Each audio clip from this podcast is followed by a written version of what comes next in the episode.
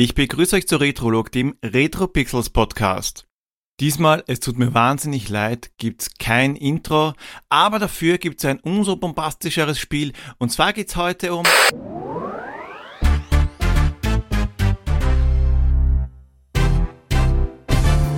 Damen und Herren, wir unterbrechen das reguläre Programm mit einer wichtigen Eilmeldung. Vor einigen Monaten rekrutierte eine außerirdische Spezies Verbündete auf der ganzen Welt. Dies erfolgte über eine Plattform namens Kickstarter unter dem Deckmantel, Videospiele unters Volk bringen zu wollen. Kurz darauf wurde Großbritannien von dieser Lebensform regelrecht überrannt. Sowohl die Niederlande als auch Deutschland sind nun als nächstes im Visier der Kolonie, die sich selbst Endstream nennt.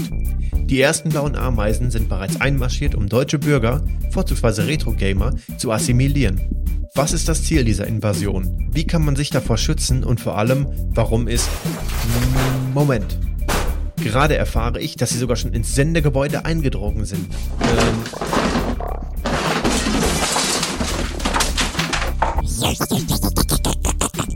Die neue Sendeleitung heißt unsere außerirdischen Freunde willkommen. Schließt euch der Kolonie an. Ave Endstream.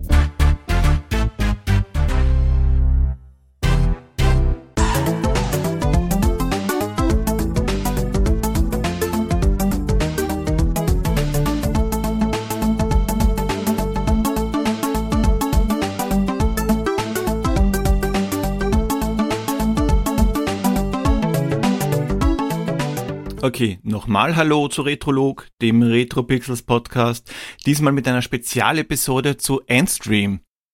Das Intro ist diesmal übrigens auch was Spezielles, denn der Pixel Pommes Podcast hat mir hier für die Stimme und Politik mit Schwung den Jingle geliehen.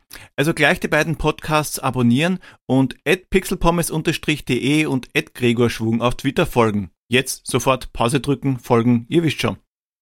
Endstream Goes Europe. Der Streamingdienst für Retro-Games mit der blauen Ameise geht ins nächste Level und ist ab sofort auch für Nutzer in den Niederlanden und Deutschland verfügbar. Weitere Länder sollen zeitnah folgen. Für die treuen Retro-Pixel-Leser ist Endstream zwar nichts Neues, weil ich schon über meine ersten Erfahrungen berichtet habe, aber zwischenzeitlich hat sich einiges getan. Aber einmal ganz von vorne. Was ist denn überhaupt Einstream? Einstream vergleicht sich selbst mit den Videostreaming-Diensten und will das Netflix für Retro-Games werden. Und irgendwie ist da auch was dran, weil hier wird nämlich kein Spiel heruntergeladen, installiert und lokal ausgeführt, sondern nur das Bild gestreamt. Nur der Endstream-Client, der muss auf eurem PC, Mac, eurer Xbox oder auf eurem Android-Gerät installiert werden. Weitere Plattformen sollen noch folgen. Neben dem Abo ist eine halbwegs passable Internetverbindung erforderlich, um in den vollen Genuss der Spiele zu kommen. Sonst kann es sein, dass das Ganze ein bisschen matschig wird. Keine Sorge, die Folge wird jetzt keine Mediashop-Verkaufsshow. Und wenn ihr in den nächsten fünf Minuten anruft, bekommt ihr zusätzlich ein vierteiliges Pfannenset für nur vier kleine Monatsraten gratis dazu.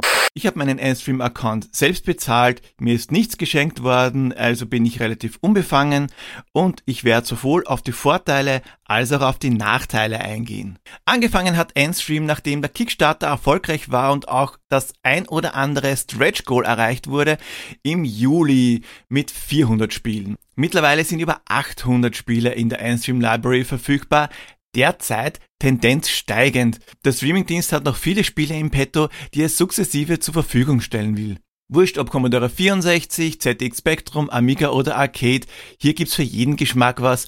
Viele Spiele sind sogar für unterschiedliche Plattformen verfügbar. Ihr könnt zum Beispiel einmal die C64-Version von Monty on the Run spielen und dann zum Vergleich die ZX Spectrum-Version starten. Eure Lieblingsspiele könnt ihr in eure Favoritenliste aufnehmen, um schneller darauf zugreifen zu können, zumindest theoretisch. Denn auf eure Favoritenliste könnt ihr zugreifen, wenn ihr einmal in euer Profil geht, was ein bisschen umständlich ist. Meistens seid ihr schneller, wenn ihr ganz einfach nach dem Spiel, das ihr spielen wollt, sucht. Neben einigen Exoten sind natürlich viele bekannte Titel dabei. Neben den eh schon genannten Monty on the Run wären da zum Beispiel Impossible Mission, Last Ninja, Renegade, Double Dragon, Joe and Mac, Burger Time, Dizzy, Metal Slug, Fatal Fury und Bomb Jack. Ich könnte zwar noch viel, viel mehr Spiele aufzählen. Wir haben Plattformspiele, Actionspiele, Abenteuerspiele, sogar Pferdespiele, Hund. Aber dann wird der Podcast ein bisschen fad. Spiele von Sega und Nintendo findet man keine. Die kochen wie immer ihr eigenes Süppchen, in das sie sich nicht nicht spucken lassen wollen oder besser gesagt, sie wollen anderen davon nichts abgeben. Gespielt wird wahlweise mit der Tastatur, dem Gamepad oder auf Mobilgeräten auch mit Touch Controls. Die Touch Controls kann ich jedoch nicht wirklich empfehlen, damit macht das Spielen keinen Spaß. Blöderweise sind auch nicht alle Gamepads kompatibel mit Endstream. Das ist allerdings kein großer Minuspunkt, denn einen gebrauchten Xbox 360 Controller, den kriegt man schon recht günstig. Es sind auch Xbox One und die 8-Bit-Do-Controller kompatibel. Bei letzteren kann es allerdings sein, dass das Mapping der Tasten nicht ganz mit der im Client abgebildeten Belegung übereinstimmt. Die Tastenbelegung ist für jedes Spiel bereits vorgegeben und kann zumindest derzeit noch nicht geändert werden. Praktischerweise ist bei vielen Spielen, bei denen man mit dem Joystick nach oben hüpft, die Oben-Taste zusätzlich auf einen anderen Button gemappt. Da fällt das Springen mit dem Gamepad ein bisschen einfacher. Die Eingaben werden dann an den Endstream-Server gesendet und nach ein bisschen Endstream-Voodoo an euren Client gestreamt. An den Spielen selbst ist nix herumfuscht worden und das ist auch gut so, aber das Drumherum, das wertet die alten Spiele schön auf. Das beginnt schon bei den Covers, denn bei vielen Titeln ist das Cover eigentlich nur in schlechter Qualität verfügbar, was gerade bei Spielen aus den 80ern nicht wirklich verwunderlich ist. Zumindest könnte man das keinem modernen Fernseher oder Monitor mit hoher Auflösung zumuten, aber anstatt hier einen matschigen Pixelbrei zu liefern, bei dessen Anblick man sich am liebsten mit einem Panzertape die Augen zukleben würde, hat das Endteam liebevoll jedes einzelne Cover restauriert und oder nachgezeichnet. Ein Prozedere, welches man sich vielleicht für die ein oder andere Minikonsole gewünscht hätte. Ich will da ja niemanden anschauen. Sony, Sega, damit auch bei den alten Spielen heutzutage etwas Ehrgeiz aufkommt, sind bei vielen Spielen sogenannte Challenges eingefügt worden. Das kann man am besten mit Achievements vergleichen. Die verdient man aber nicht beim normalen Spielen, sondern die Challenges werden angewählt und die zugehörige Spielsequenz extra gestartet. Man muss zum Beispiel eine bestimmte Punktezahl erreichen oder eine bestimmte Zeit ohne Schutzabgabe überleben oder in einem Boss Rush so viele Bosse wie möglich erledigen. Es gibt aber auch Challenges, von denen ich die Finger lasse. Beim Arcade-Spiel Yellow Cap. Da gibt's eine Challenge, bei der man innerhalb von fünf Minuten so viele Fuhren wie möglich erledigen soll. Abgesehen davon, dass es gar nicht einmal so einfach ist, fünf Minuten, das ist mir für eine Challenge ganz einfach zu lang. Ist man erfolgreich, gibt es zur Belohnung eine Sternebewertung, Erfahrungspunkte und auch Edelsteine, um weitere Challenges freizuschalten. Ihr könnt auch andere Endstream-User herausfordern und um Edelsteine als Einsatz spielen. Ihr habt also die Wahl, jede Challenge alleine oder gegen einen anderen Spieler zu spielen. Bei den Edelsteinen handelt es sich nicht um irgendeine Ingame-Währung, die mit In-App-Käufen verbunden ist, keine Sorge. Es ist zwar schon eine Art Ingame-Währung, weil damit schaltet man Challenges frei, aber man kann nicht um echt Geld Edelsteine kaufen. Es gibt keine In-App-Käufe aller Schlumpfbären. Heeps, Interesse an Schlumpfbären? Blauer Shit, gekocht von Heisi Schlumpf. Und es wird auch keine geben. Zumindest hat das Endteam mir das versprochen. Auch wenn es nicht mit Echtgeld verbunden ist, die Edelsteine sind trotzdem ein Feature, welches man sich meiner Meinung nach sparen hätte können. Mit genügend Erfahrungspunkten steigt ihr ein Level auf, was allerdings nur kosmetische Auswirkungen hat. Ein höheres Level bringt original nix. Außer den Nachweis, dass ihr viele Challenges geschafft habt und euer Profil etwas cooler wirkt. Und alle anderen werden vor Ehrfurcht erzittern, wenn ihr über Level 80 seid und sie euer Profil sehen. Okay, werden Sie nicht. Vielleicht werden Sie denken, dass ihr zu viel Zeit oder kein Privatleben habt. Ich bin Level, äh, lass mal das lieber. Zusätzlich wird über den Endstream Discord Channel eine wöchentliche Community Challenge ausgerufen. Bei der müsst ihr die Challenge-Leistung eines Einstream-Mitarbeiters schlagen. Das kann schon ab und zu recht knackig sein, nicht unbedingt wegen der Vorgabe von Einstream, sondern wegen der anderen User. Eine Handvoll bestimmter Retro-Gamer, ich will hier keinen Namen nennen, aber sie beginnen vielleicht mit V mit T oder auch mit M, machen mir das Leben besonders schwer. Zu gewinnen gibt es auch bei den wöchentlichen Challenges nix. Es geht rein um den Spielespaß.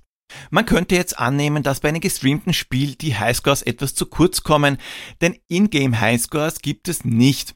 Aber die Highscores werden bei vielen Spielen zwar nicht im Spiel selbst gespeichert, wohl aber am Endstream-Server. Das hat den Vorteil, dass es bei den meisten Spielen gleich zwei Highscore-Tabellen gibt, nämlich globale, um sich mit allen Endstream-Spielern zu messen, und auch eine gefilterte Variante, auf welcher nur befreundete User angeführt sind. Wenn es bei den Challenges mal nicht so hinhaut, habe ich einfach die Einstream Library nach Spielen mit Highscores durchsucht. Gerade bei den alten 8-Bit-Spielen kann es leicht mal vorkommen, dass man ganz, ganz schnell Platz 1 ist, weil sie nicht so exzessiv gespielt werden.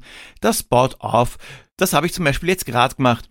Also, als ich die Sendungsnotizen vorbereitet habe, nicht erst beim Aufnehmen, da habe ich schnell mal einen Stream angeworfen und eine Partie Street Hassle bzw. Boppen gespielt. Dabei habe ich politisch unkorrekt ein paar alte Leute zusammengeschlagen. Person, und bin auf Anhieb gleich auf Platz 2 gekommen. Haben Spiele eine Ingame-Speicherfunktion, ist das super toll und wunderschön fürs Spiel, es bringt euch aber herzlich wenig. Speichern ist bei vielen Spielen trotzdem möglich, sogar wenn es das Spiel gar nicht vorsieht, denn es gibt Save States. Save States sind eine Neuerung, die vor ein paar Wochen Einzug gehalten hat und nachgerüstet wurde. Neben drei Slots pro Titel wird der aktuelle Status des Spiels in einem vierten Slot gespeichert, wenn das Spiel verlassen wird. Um Schummeln auszuschalten, sind die Highscores deaktiviert, sobald man dieses Feature nutzt. Einmal ein Spiel angewählt, kann es nach einer kurzen Ladephase auf Knopfdruck gestartet werden. Es dauert nur wenige Sekunden. In diesem Screen wird ebenfalls die Buttonbelegung des Spiels dargestellt, damit auch klar ist, wofür welcher Button zuständig ist. Und für Freunde von weiteren Infos gibt es auch eine Kurzanleitung und bei jedem Spiel ein Trivia mit manchmal sogar interessanten Hintergrundinfos. Diese Infos sind allesamt von Hand recherchiert, formuliert und eingepflegt, was recht nett ist, nur hat sich leider ein kleiner Bug eingeschlichen. Ist nämlich die Beschreibung länger als das Fenster, kann mit dem Mausrad gescrollt werden. Blöderweise habe ich auf der Xbox kein Mausrad und kann in Folge nicht runterscrollen. Was Endstream in Zukunft bietet, ist etwas schwer zu beantworten. Das Endstream-Team ist im Discord-Chat unglaublich bemüht, Lösungen für Probleme zu liefern und Wünsche anzunehmen. Man kann aber davon ausgehen, dass noch viele, viele Spiele und auch Challenges hinzugefügt werden, denn im Moment sorgt ein wöchentlicher Nachschub an neuen Challenges und auch zusätzlichen Spielen dafür, dass einen auf lange Sicht nicht so schnell fad wird. Auch die Oberfläche ist jetzt schon der ein oder anderen Änderungen unterzogen worden. Der Client wurde um Save States, Highscores und die Möglichkeit nach System zu suchen nachträglich erweitert. Also war nach dem erfolgreichen Kickstarter Gott sei Dank nicht Schluss, sondern das System lebt weiter. Ein nicht unwesentlicher Punkt ist jetzt natürlich, was kostet denn der Spaß? Und das kommt darauf an, ob er euer Abo jährlich oder monatlich bezahlt. Die Preise sind mit 9,99 Pfund bei monatlicher bzw. 7,99 Pfund bei jährlicher Zahlung angeschlagen, aber Gott sei Dank wurden die Preise nicht einfach in Euro umgerechnet, sondern es wurde nur die Währung geändert, wodurch das Ganze für uns etwas günstiger ist, nämlich 9,99 Euro bei monatlicher und 7,99 Euro bei jährlicher Zahlung. Also kostet euch Endstream im Jahr etwa eineinhalb Vollpreistitel. Zu guter Letzt gebe ich jetzt noch meinen persönlichen Senf dazu. Endstream war der erste und bis jetzt auch einzige Kickstarter, den ich unterstützt habe und bereut habe ich es nicht. Ich habe zwar einige Konsolen und Spiele, aber meine Sammlung hält sich in Grenzen. Es ist auch viel bequemer, einfach einmal die Xbox oder den PC anzuwerfen, um ein Retro-Spiel zu spielen. Und auch die Challenges und globalen Highscores finde ich super zur Langzeitmotivation. Ich habe durch Endstream schon viele mir unbekannte Perlen, besonders im Arcade-Bereich entdeckt, von denen ich zuvor nie was gehört habe. Besonders Arcade-Spiele der 80er haben es mir angetan.